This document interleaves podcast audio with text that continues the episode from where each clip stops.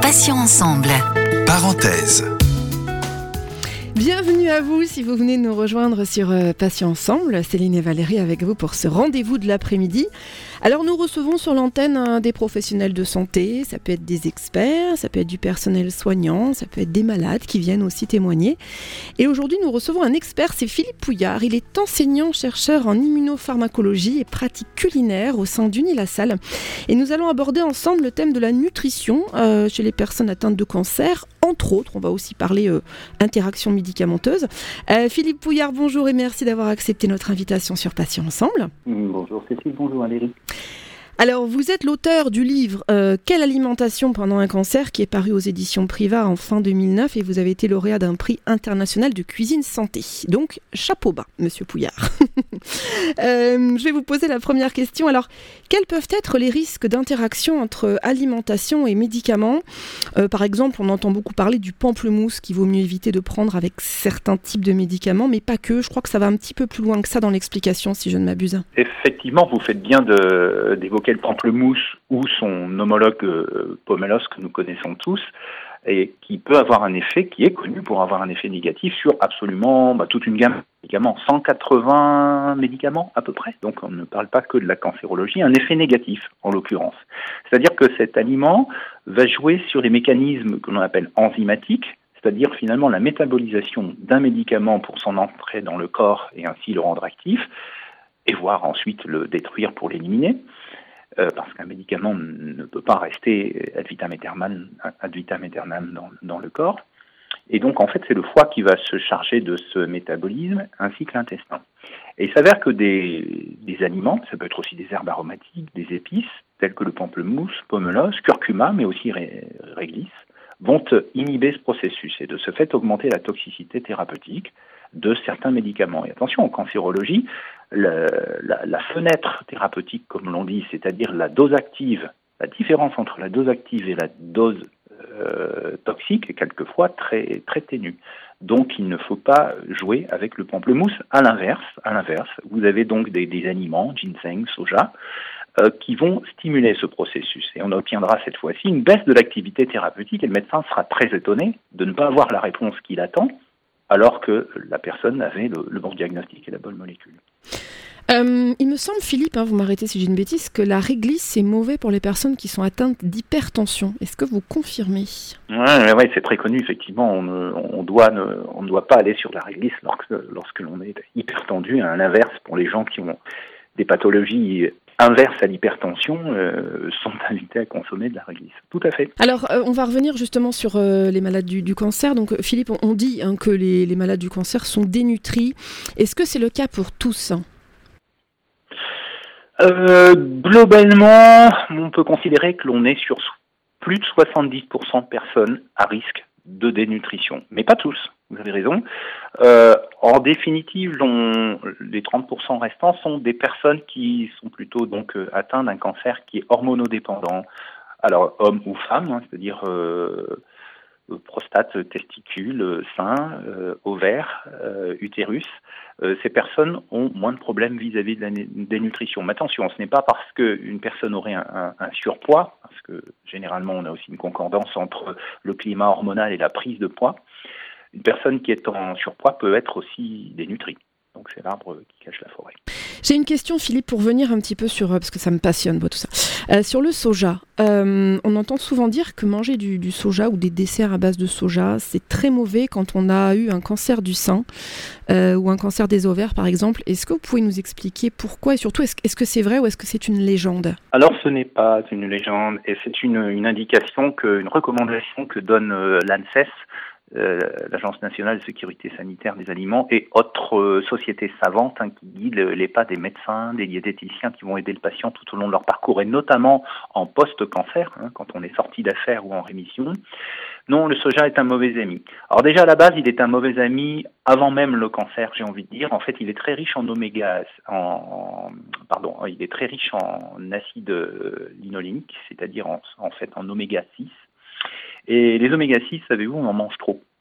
Et, encore, on est en France. Aux États-Unis, c'est pire. C'est tout, tout ce qu'on va trouver dans les aliments comme le maïs et de, et de viande nourrie avec euh, donc euh, du maïs, donc des oméga 6, ce qui fait que ces oméga 6 sont transférés dans toute la chaîne alimentaire, donc dans la viande, aussi bien donc derrière dans le lait ou dans une tranche euh, de, de cette dite viande ou dans des œufs de, de poule nourris donc avec du maïs. Et au final, cette surconsommation de maïs donne un climat inflammatoire qui est très délétère chez des personnes qui ont déjà une sensibilité particulière vis-à-vis de certaines maladies, dont le cancer, et qui, chez la femme en l'occurrence, a été montré dans une étude américaine très connue qui pour nous fait référence, est inducteur de cancer du sein. Voilà. Ce qui fait qu'en prévention, il est quand même mieux de ne pas manger trop de sources d'oméga 6. Et je reviens sur la sortie, cette fois-ci, de, la période thérapeutique du cancer, là, le soja, puisqu'il est riche en oméga 6, mais aussi en isoflavone, donc là, il y a une double peine, si je puis me permettre de m'exprimer ainsi. Soja et, pardon, isoflavone et oméga 6, en post-cancer, vont agir justement sur le climat inflammatoire de, des dames. Et donc, euh, il n'est pas conseillé de pouvoir continuer ou de prendre de, ce soja. Pourquoi? Parce qu'en post-cancer euh, du sein, notamment, ils euh, sont donnés en fait des médicaments anti-oestrogéniques. Justement, on cherche à diminuer les taux circulants d'œstrogène, c'est pas pour remanger du soja riche en oestrogène. D'accord, bah c'est super intéressant. Euh, j'ai fait moi une digression tout à l'heure parce qu'on parlait effectivement des malades du cancer qui sont dénutris. Euh, on était parti là-dessus, puis je vous ai un petit peu coupé pour partir euh, sur autre chose. Alors, à quel moment voit-on, Philippe, les, effets de la, de la, dénutrition? On va revenir un petit peu sur le, sujet qui nous occupe. Bon, déjà, les effets, ils sont simples, hein, c'est la perte de poids. Donc, ce qui veut dire que ce n'est pas le médecin qui va le, le constater, ça va être la personne elle-même ou l'entourage qui va s'étonner que d'un seul coup on perd du poids. Alors justement, on pourrait dire oh ben, j'ai un petit peu de de, poids sur les hanches, euh, ben, ça va me faire du bien. Oui, oui, d'accord. Mais au bout d'un certain temps, euh, il y a des limites à tout. Et donc très rapidement, c'est ce qui d'ailleurs amène la personne à consulter euh, chez son médecin en disant bah, écoutez docteur, j'ai pas fait de régime amaigrissant, cela dit, là, je, me sens fatigué. Parce que qui dit perte de poids excessive dit fatigue. Et donc de perdre, vous savez que 5% de son poids de corps induit déjà de la fatigue, et quand ce n'est pas 10% peu de temps.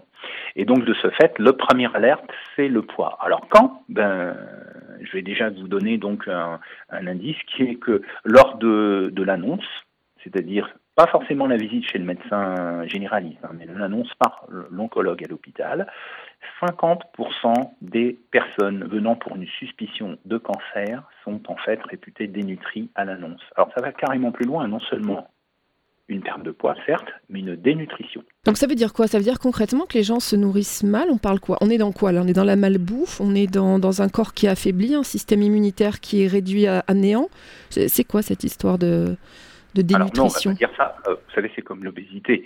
Euh, les, les, gens qui ont ou un diabète de type 2 ou l'obésité ou un cancer, on ne va pas demain crier à haut en disant oui, c'est de votre faute, c'est la malbouffe. Alors même si, entre parenthèses, je ne pense pas que mon avis soit, unique au monde, mais mon avis doit être partagé par beaucoup de gens, de dire que bien évidemment, euh, la malbouffe que vous évoquez va jouer sur notre euh, sur l'incidence de certaines maladies et la prévalence de certaines maladies, c'est évident. Alors pour le cancer, c'est clair. On imagine qu'il y a une incidence de 30 à 40% de la malbouffe sur la survenue de cancer. Voilà. Et donc les chiffres sont aussi hallucinants s'agissant de l'obésité, du diabète de type 2. Cela dit non, euh, là je pensais en fait à la dénutrition, même si les gens s'alimentent convenablement avec de, des produits euh, que l'on peut classifier de, sains, d'acceptables, c'est en fait la maladie elle-même qui est le déterminisme de cette perte de poids et de cette dénutrition annoncée. C'est-à-dire qu'en fait, euh, la, la, balance est la suivante. Vous avez un système immunitaire qui cherche en fait à se libérer de cette maladie qui commence à s'installer, et donc nos organes consomment de l'énergie. Vous savez, le plus grand consommateur d'énergie dans notre corps, c'est le cerveau. Puis viennent à peu près à égalité le cœur, le système immunitaire et puis l'intestin. Bon. Bah, imaginez un système immunitaire qui lutte, bah, regardez en ce moment contre un Covid-19 ou qui lutte contre un cancer qui essaie de s'installer. Euh, et face à cela, vous avez un cancer qui justement va être en fait une multiplication anarchique de cellules bah, qui trouvent de l'énergie là, où il y en a. Alors dans nos stocks euh, adipositaires, dans nos graisses, d'accord, mais aussi au quotidien lorsque l'on se nourrit. Donc au final, d'un côté, on mange moins, enfin quantitativement autant mais moins parce que l'énergie arrivant dans nos cellules est moindre parce que le cancer s'est servi avant nous, dirais-je. Et alors qu'on a besoin de plus d'énergie parce que notre système immunitaire est en, immunitaire est en alerte. Et au final, donc la, la résultante est que nous manquons d'apports énergétiques totaux, d'où la dénutrition. Philippe, les personnes qui sont en surpoids sont-elles euh, moins impactées par la dénutrition? Ben En fait non, euh, car le cancer consomme tout autant les, glucides, les lipides et les protéines, hein, qui sont les trois macromolécules dont on a besoin au quotidien. Et une personne obèse peut être dénutrie et présenter, comme je vous le disais, une fonte musculaire. Parce que, en fait, la dénutrition se caractérise, je le disais tout à l'heure, par une perte de poids, mais très rapidement trop rapidement malheureusement par une fonte musculaire que le médecin euh, qualifiera de sarcopénie. Euh, Philippe, euh, j'ai une question sur le sucre. C'est vrai que ça fait couler beaucoup de beaucoup d'encre. si on commence par retirer le sucre, qui selon certains nourrit la tumeur, qu'est-ce que ça peut avoir comme impact positif ou négatif d'après vous? Alors justement, d'après moi, mais surtout d'après les scientifiques, bien évidemment, et les cliniciens qui doivent appliquer les recommandations des, scientifiques et qui, eux aussi, au quotidien, voient le côté observationnel lors d'études cliniques ou dans leur pratique. Par essence, tout ce que l'on mange, protéines, euh, lipides et glucides, disais-je, va terminer dans notre corps sous forme d'une fraction minimale, métabolisable et donnant de l'énergie au quotidien, qu'est le glucose. C'est là fraction qui finalement euh, va être un carburant le plus simple dans notre corps. Alors le cancer, ben, sans rendre intelligent le cancer, mais comme toute cellule qui a besoin euh, d'une manière avide d'énergie, ben, ça va se nourrir au plus près. Et, de ce fait, euh, le cancer va se nourrir en premier lieu de glucose. Or, glucose, tout ce qui finit par ose veut dire sucre, hein, on le sait, sur, le, sur les, les... Oui, donc fructose. Donc par exemple le fructose, le maltose, tout ça qu'on voit sur les étiquettes, vous nous confirmez c'est effectivement du sucre. Euh, et d'ailleurs, je vais rebondir dessus sur euh, de suite sur le fructose, donc qui est contenu dans les fruits. Les gens confondent souvent les bons sucres des mauvais sucres. Euh, et ils imaginent souvent que manger beaucoup de fruits, c'est bon quand on fait un régime, c'est bon pour la santé. Mais en fin de compte, c'est pas si bon que ça parce qu'il faut quand même savoir que ça reste quand même du sucre. Est-ce que vous pouvez nous expliquer un petit peu ça, le, euh, sucre des fruits? Lorsqu'on voit sur une fiche nutritionnelle d'aliments transformés achetés dans un magasin, effectivement, il y a une consonance qui revient souvent qui est le OSE, OSE, OSE égale sucre. Et donc effectivement, on a tendance à penser que ben, tous les sucres sont mauvais, on a l'impression à l'inverse que tous les fruits sont bons. Et l'un des fruits les plus connus, euh, c'est le fructose. Fructose, fruit, ose, sucre. Donc effectivement, se, se pencher d'une manière trop importante sur les fruits au quotidien. Oui, les fruits apportent des fibres, des vitamines, c'est très intéressant, mais trop de fruits peut être à l'inverse euh, ben, délétère, c'est-à-dire dommageable, en fait, euh, ben, chez des personnes qui seraient diabétiques en particulier. Alors dans le domaine du cancer, prendre trop de sucre euh, n'est pas forcément intelligent, c'est-à-dire que l'Organisation mondiale de la santé nous dit que 10% de, des apports énergétiques totaux en, glucides doit être euh, apportés sous forme de sucre libre, vous savez, les sucres rapides qui vont donner immédiatement d'énergie, et il faut s'y référencer, 10% c'est largement suffisant. Ce serait trop si on se tourne vers une trop grande consommation de fruits, une trop grande consommation de, sources de sucre libre, et je pense notamment, bien évidemment, bien évidemment aux pâtisseries et aux sodas. Voilà, je, voulais, qu'on rappelle ce que c'était que les sucres rapides. Donc il y a le pain, il y a les pâtes, il y a les, le riz, les féculents. Hein. Vous pouvez me, confirmer tout ça, tout ce qui est sucre rapide. Donc à éviter, donc on a dit c'est 10% maximum euh, de notre alimentation. 10% maximum de notre alimentation doit être effectivement sous forme de, de sucre rapide, ce qui va nous détourner de, des produits hautement transformés, du, pain blanc hautement raffiné ou des farines hautement raffinées et pour aller sur des, farines complètes. Alors euh, Philippe, euh, on va revenir à la dénutrition. Euh, que faut-il privilégier pour éviter la, la, dénutrition En termes de protéines par exemple, je pense notamment aux protéines animales. L'équilibre alimentaire tel que tout le monde le connaît entre protéines, lipides glucides est à oublier lorsque l'on est en, cours de traitement pour un cancer. Il va falloir effectivement s'adapter, adapter son régime alimentaire à, la maladie elle-même et aux effets secondaires liés à cette maladie. Donc il y a des, choix intelligents à faire entre glucides, lipides, protides. Comme je disais, euh, nous, nous disions à l'instant, les sucres sont très importants. Oui, la tumeur va se, la tumeur ou un cancer liquide ou solide, peu importe, va devoir se nourrir d'une énergie, comme je le disais, de glucose, qui est donc la base même de, de, l'énergie que l'on peut capter au quotidien. Sauf que notre système immunitaire en a besoin, notre cerveau et notre corps. Retirer le sucre de notre alimentation, c'est retirer le fuel nécessaire à, notre, à, notre, euh, à, notre, à nos défenses immunitaires pour combattre le cancer. Donc en fait, en termes de régime alimentaire, il n'est pas heureux euh, de, faire un régime sans sucre. Il n'est pas heureux de faire un, un jeûne. Il n'est pas heureux de faire un régime cétogène qui va retirer à la fois protéines et sucre pour ne laisser quasiment que des lipides. Les, protéines ont particulièrement un intérêt qui est même supérieur à l'intérêt habituel que nous avons tous. Euh, que ce soit l'OMS, l'Organisation mondiale de la santé, ou l'Agence française de sécurité des aliments, en fait, nous donne des consignes de recommandation pour un adulte euh, de tel poids, n'ayant pas de maladie particulière. Eh bien, ces protéines, en fait, il va falloir euh, en manger un petit peu plus. Alors, trop ne serait pas non plus forcément intéressant, puisque les protéines peuvent avoir un effet sur notre, notre rein et être négatif pour lui. Donc, en fait, il y a un juste milieu il faut augmenter à peu près d'une vingtaine de pourcents la consommation de protéines par jour, et en particulier de protéines animales. Parce que les protéines animales, en fait, ont, tous les acides aminés, qui sont ces toutes, petites unités qui vont justement concourir à quotidiennement renouveler euh, nos cellules et, être structurantes pour, pour constituer tous nos organes. Ces protéines, en fait, euh, sont nécessaires pour pouvoir contrecarrer le cancer.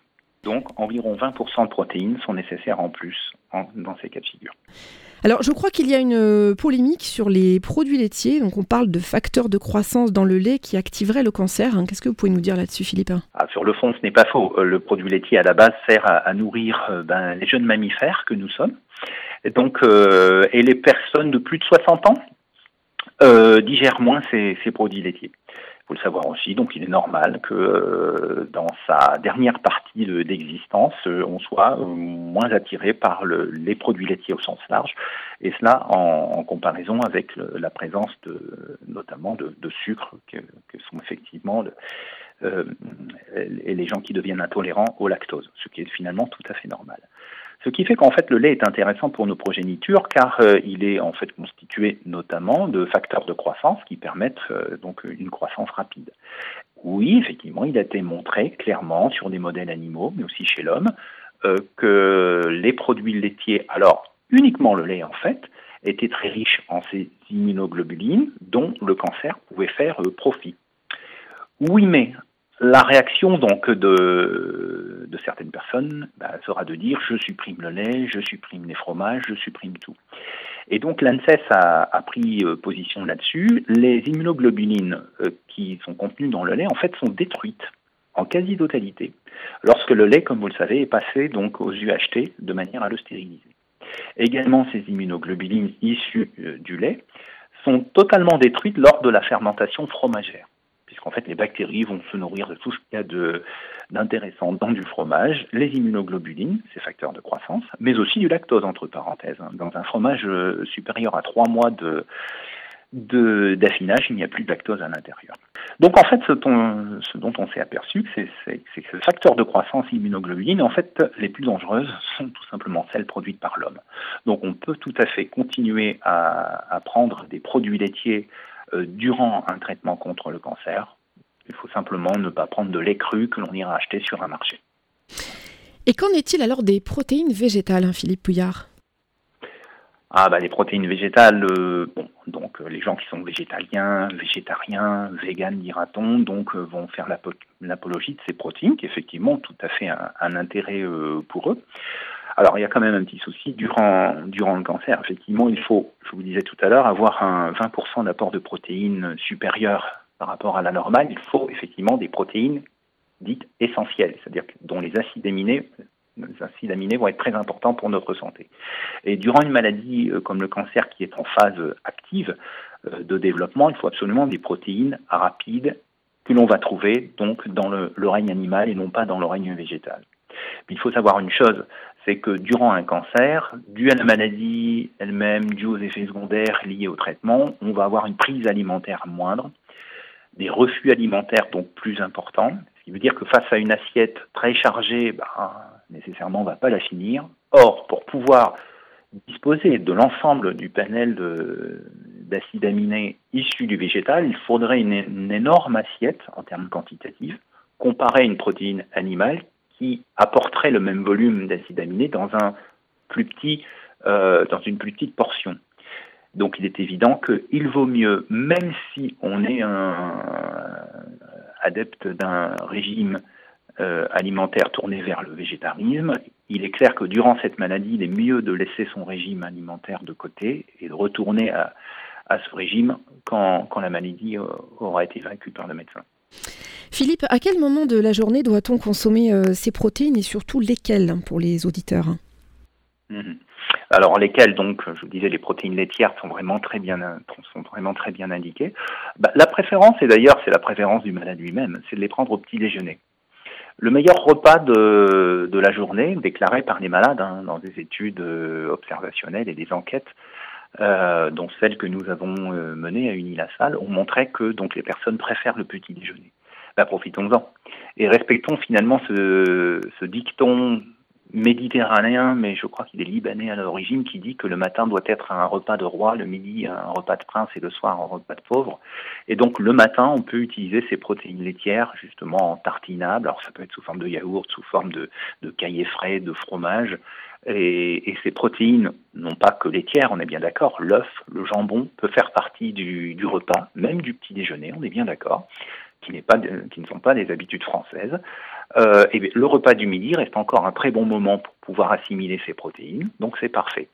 Et il est dit par les nutritionnistes, euh, justement lorsqu'on est en, perte, en fonte musculaire, en perte de muscles, donc euh, ce début de journée sera le plus approprié pour consommer des protéines, ce qui veut dire que le soir, on aura un repas plus léger en protéines qui viendra compléter le reste de la journée. Qu'est-ce que les CNO, euh, Philippe, et surtout comment les utiliser? Ah, les CNO. Alors, les CNO, les, malades les connaissent bien parce que, fait, ce sont les compléments nutritionnels euh, par voie orale. Alors, il existe, euh, l'agroalimentaire a mis en place, en fait, toute une gamme de produits que l'on va trouver. Alors, évidemment, hein, on va découvrir ces premiers produits à l'hôpital. On va se faire expliquer par les diététiciennes nutritionnistes que ces produits existent. Ils sont effectivement d'origine animale, hein, ce sont des produits laitiers en général. Euh, et donc ces, protéines de haute qualité sont vendues aussi en pharmacie euh, pour tout pour l'accompagnement durant tout le reste du parcours de soins. Alors il existe des poudres d'enrichissement, on peut en mettre dans son yaourt, on peut en mettre dans la purée, on peut en mettre dans un potage. Et puis, euh, on peut aussi les utiliser directement prêts à l'emploi. Donc, il y a des grandes marques connues que je ne citerai pas hein, par déontologie. Euh, on aura des crèmes euh, avec différentes saveurs, du pain, des gâteaux, des bars enrichis. Un petit peu comme on trouve chez les sportifs, je dirais. Et donc, on peut continuer à acheter ça donc toujours chez le pharmacien. Et certaines sont remboursées, hein, remboursées partiellement ou totalement. Et en hospitalisation de jour aussi, c'est très intéressant de les trouver maintenant dans les distributeurs, dans les hôpitaux. Il y a des, donc des, projets commerciaux qui sont en cours. Et voilà, donc en fait, ces compléments nutritionnels euh, par voie orale vont pouvoir amener beaucoup d'énergie en une petite quantité. Attention, ce sont des, des produits euh, déclarés euh, médicalement. Il ne s'agit pas non plus d'en manger trop. Alors concrètement, euh, quel conseil vous pourriez donner à quelqu'un qui n'a déjà pas très faim euh, ou alors qui a développé carrément une aversion pour la viande rouge et à qui on dit de manger des protéines? Quel est, votre, euh, quel est votre conseil ou quels sont vos conseils, Philippe? Alors oui, effectivement, j'ai déjà des personnes qui me disaient ah, Philippe, tu sais, qu'est-ce qu'on regrette notre, notre alors sans, aller jusqu'à notre T-bone américain, c'est double entrecôte, mais enfin, qu'est-ce qu'on regrette de ne plus avoir accès à la viande rouge parce que j'ai un goût métallique dans la bouche depuis que je prends tel et tel médicament. Ou depuis que j'ai des saignements de gencives, dû euh, justement une nouvelle fois, si ce n'est la maladie, en tout cas des médicaments. Et est-ce que je, dois vraiment me passer de viande rouge ou autre? Alors déjà, euh, il n'y a pas de souci avec la viande rouge, euh, même si certains disent et je vais dans leur sens, que l'on mange trop de viande rouge dans notre régime alimentaire moderne, c'est très vrai, euh, il n'empêche que pendant la maladie, une viande rouge va apporter la vitamine B12, des protéines, avec une, comment dire, de l'énergie immédiate que l'on peut digérer. Alors, Si vraiment la personne ne peut plus manger de viande rouge, ben, c'est tout, elle peut s'en passer. Alors, euh, nous, on a travaillé avec les malades à plusieurs solutions. Ben, l'une d'entre elles, c'est d'ingérer des petits morceaux de viande rouge, voire de mixer cette viande rouge, euh, ou d'acheter un steak haché, prêt à l'emploi, et de le travailler avec du fromage, du, fromage type euh, râpé, quoi, fromage râpé, peu importe que ce soit gruyère ou emmental. Et donc, en fait, de pouvoir en faire, pourquoi pas, des petites boulettes et lors de la cuisson, on va voir que le goût métallique va disparaître. Et au final, euh, cet aliment ben, va pouvoir être ingéré sans qu'on ait cette sensation de goût métallique en bouche. Et puis toute la journée, l'on pourra prendre de petites portions riches, une nouvelle fois, pour donner de la densité énergétique, de penser aux épices qui vont aider le corps à métaboliser les protéines, parce qu'en fait, on ne peut pas dire à quelqu'un, mais prenez ces protéines, allez-y, mangez, mangez, alors que la personne en face euh, dit, attendez monsieur, j'ai des nausées, vous comprenez, je ne peux pas tout manger. Dans ce cas-là, il faut jouer intelligent, prendre de petites fractions riches en énergie, donc en protéines. Il n'y a pas que la viande rouge, il y a aussi évidemment l'œuf, et puis la viande blanche, le poisson. Et on peut penser aussi, disais-je, euh, à, ces, épices ou ces herbes aromatiques qui permettent effectivement de, faire que ces protéines que l'on vient d'ingérer, protéines animales j'entends, entre plus rapidement dans les muscles. Et une des plus connues de ces épices, c'est le fenugrec.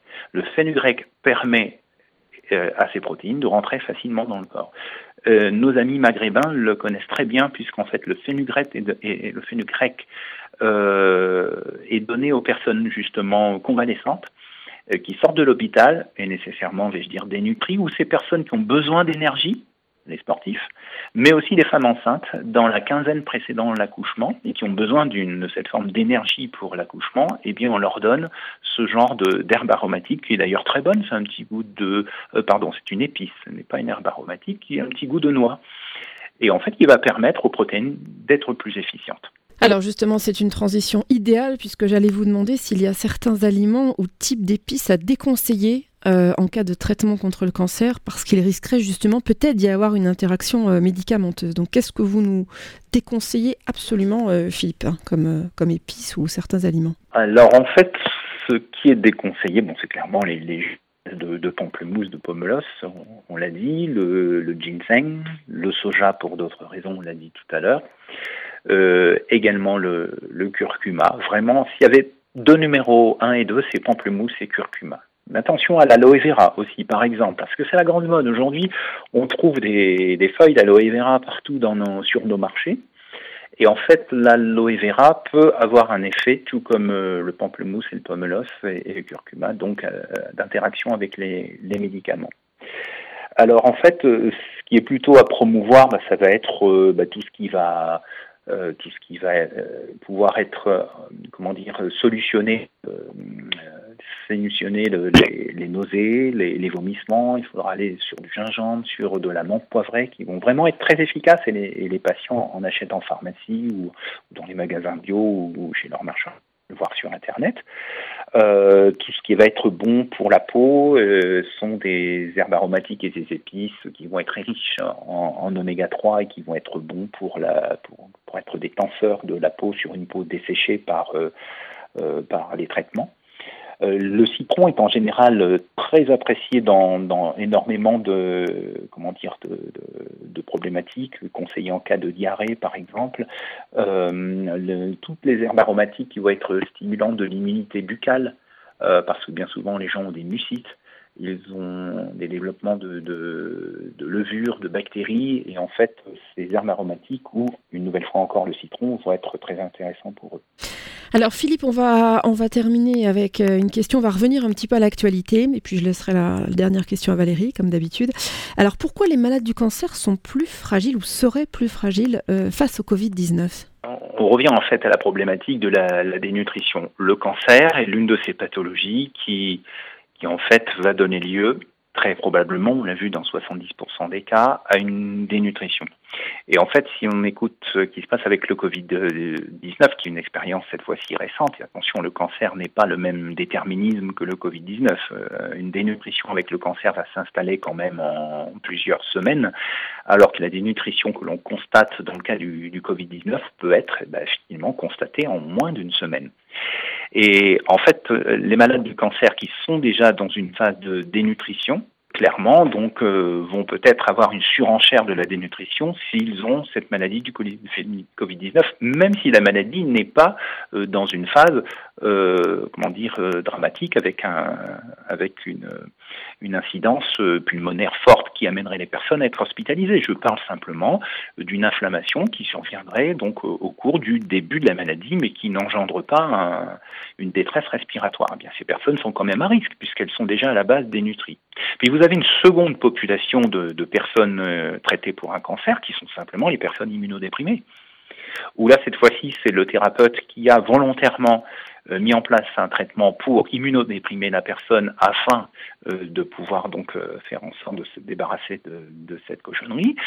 Et de cette fait, comme vous le savez, le Covid-19 va déclencher un orage immunitaire très important, ce qui fait que ces personnes vont être effectivement en danger également, mais pour d'autres raisons. Valérie, une dernière question pour notre invité. Oui, alors tout d'abord euh, une petite, euh, un, petit complément d'information ou, euh, une astuce. J'ai eu pas mal moi de difficultés pendant mes traitements effectivement à ingérer des protéines, malgré un chirurgien et un oncologue qui passaient leur vie à me dire qu'il fallait que j'en mange plus, plus, plus. Donc je suis devenue la pro des purées. Effectivement, c'est un peu nourriture de bébé, mais en tout cas, quand on a pas mal de bobos de bouche, c'est vraiment une manière de manger des choses douces et de d'ingérer la quantité euh, de protéines nécessaires. Ma petite question, c'est euh, grossir et pourtant être dénutri. Est-ce que c'est possible pendant les traitements? Grossir et pourtant être dénutri. Bah, disons, dans tous les cas, euh, il est clair qu'il faut grossir, j'entends par là prendre du poids, à travers ses muscles stocker de, des graisses pour des graisses, euh, dans toute pathologie, c'est pas forcément très bon. Donc l'idée, et puis tout dépend du poids de forme et puis du poids de départ.